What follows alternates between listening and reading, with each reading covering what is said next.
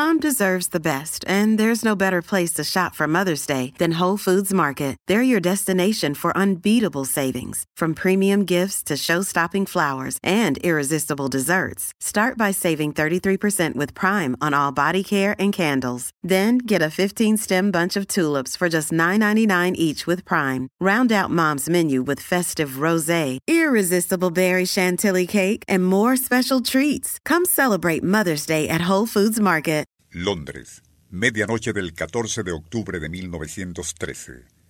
En el edificio Lincoln Inn, donde muchos abogados, jueces y juristas tienen sus oficinas, aún quedan algunas personas trabajando. Entre ellas, un joven ambicioso penalista terminando de preparar la defensa de un importante funcionario reo de peculado.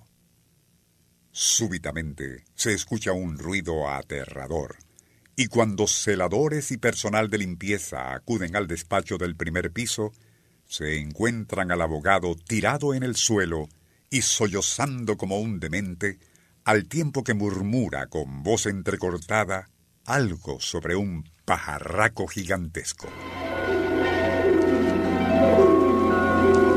Nuestro insólito universo. Cinco minutos recorriendo nuestro mundo sorprendente. Nunca se llegó a saber qué le ocurrió al joven penalista aquella noche de octubre de 1913, pues a raíz de lo que supuestamente vio, perdió la razón, debiendo ser recluido en un hospital para dementes. No era la primera vez que se corrían rumores fantasiosos acerca de una extraña ave fantasma que se materializaba en las vetustas oficinas del edificio Lincoln Inn. Algo tan ridículo y absurdo que hasta se había convertido en motivo de chistes y parodias en diarios, revistas y teatros de vodevil. Pero los rumores no cesaban, e incluso ocurrió el caso de otro abogado, quien supuestamente se había quitado la vida durante un ataque de nervios motivado, según testigos, por haber visto ante sí la figura terrorífica de un pájaro gigante. El asunto alcanzó tales proporciones, debido a lo absurdo de sus detalles, que a dos magnates periodísticos de aquellos días, Sir Max Pemberton y Ralph Blumenfeld, se les ocurrió una idea para aprovechar aquella supersticiosa necedad con el fin de aumentar las ventas de sus respectivos diarios pasar toda una noche en el piso 1 del edificio Lincoln Inn con el objeto de capturar al imaginario fantasma de un gigantesco pájaro que merodeaba en horas nocturnas por allí.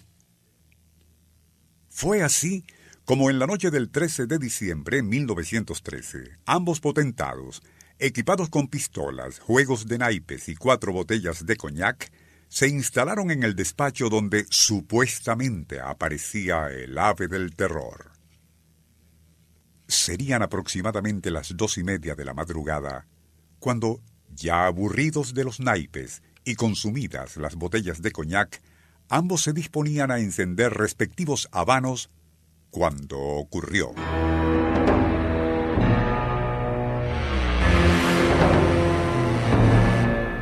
Un vaho cálido pesado y maloliente, inundó la estancia al tiempo que se escuchaba un fuerte aleteo.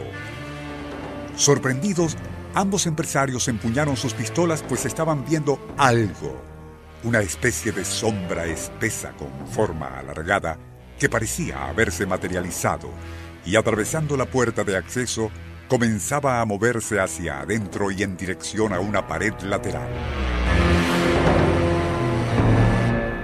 Atónitos y súbitamente muy sobrios, lo único que se les ocurrió fue comenzar a disparar, al tiempo que gritaban a periodistas, policías y otros testigos, aguardando en la planta baja que subieran de inmediato. Al llegar, encontraron a los potentados mortalmente pálidos y aún empuñando sus inútiles pistolas, al tiempo que miraban fijamente hacia el piso.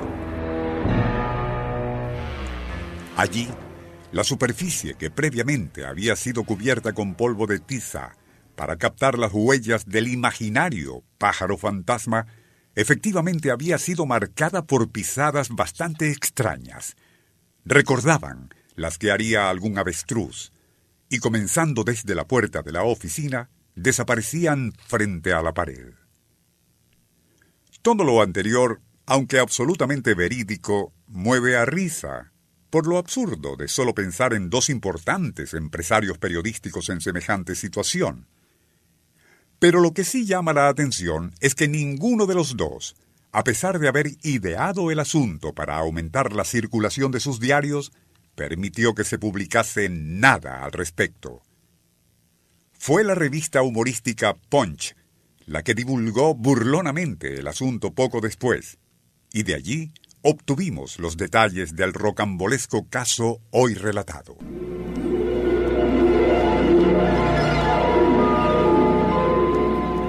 Nuestro insólito universo.